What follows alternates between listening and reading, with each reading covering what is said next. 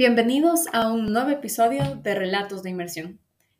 En esta ocasión vamos a tratar La huella del otro, un relato de alteridad escrito por el filósofo Levinas.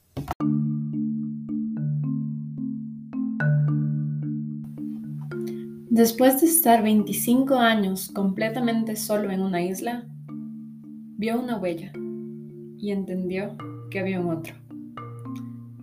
Poco tiempo después empezó a ver a seres humanos. Bueno, él no los llamaría así. Los llamaría caníbales, salvajes, quienes dejaban huesos en diferentes lugares de la isla y los vio como una amenaza. Robinson había naufragado ya hace 25 años de su barco proveniente de Inglaterra y había tenido que sobrevivir en aquella isla. Ahora, la existencia de ese otro representaba una amenaza aún mayor para su supervivencia. Un día, un viernes para ser exactos, vio cómo los caníbales atrapaban a dos prisioneros.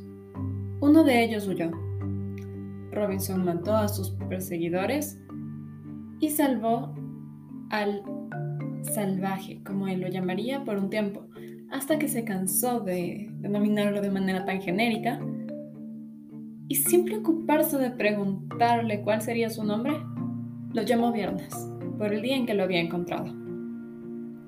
Ante esto, Robinson tenía dos posibilidades. Admitir que su compañero representaba un otro, definitivamente diferente por su lengua, por su apariencia, por sus costumbres que él no reconocía, o intentar dominarlo, convertirlo en sí mismo para no tener miedo.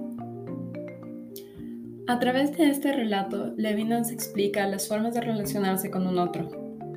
Estas pueden ser para eliminarlo y desaparecerlo como sujeto, ya que representa una amenaza que no podemos solucionar, para dominarlo, imponiendo nuestra posición de manera física, intelectual, psíquica, como amenaza, a modo de competencia, que es una forma muy regular de asociarse con otros, o a través del reconocimiento.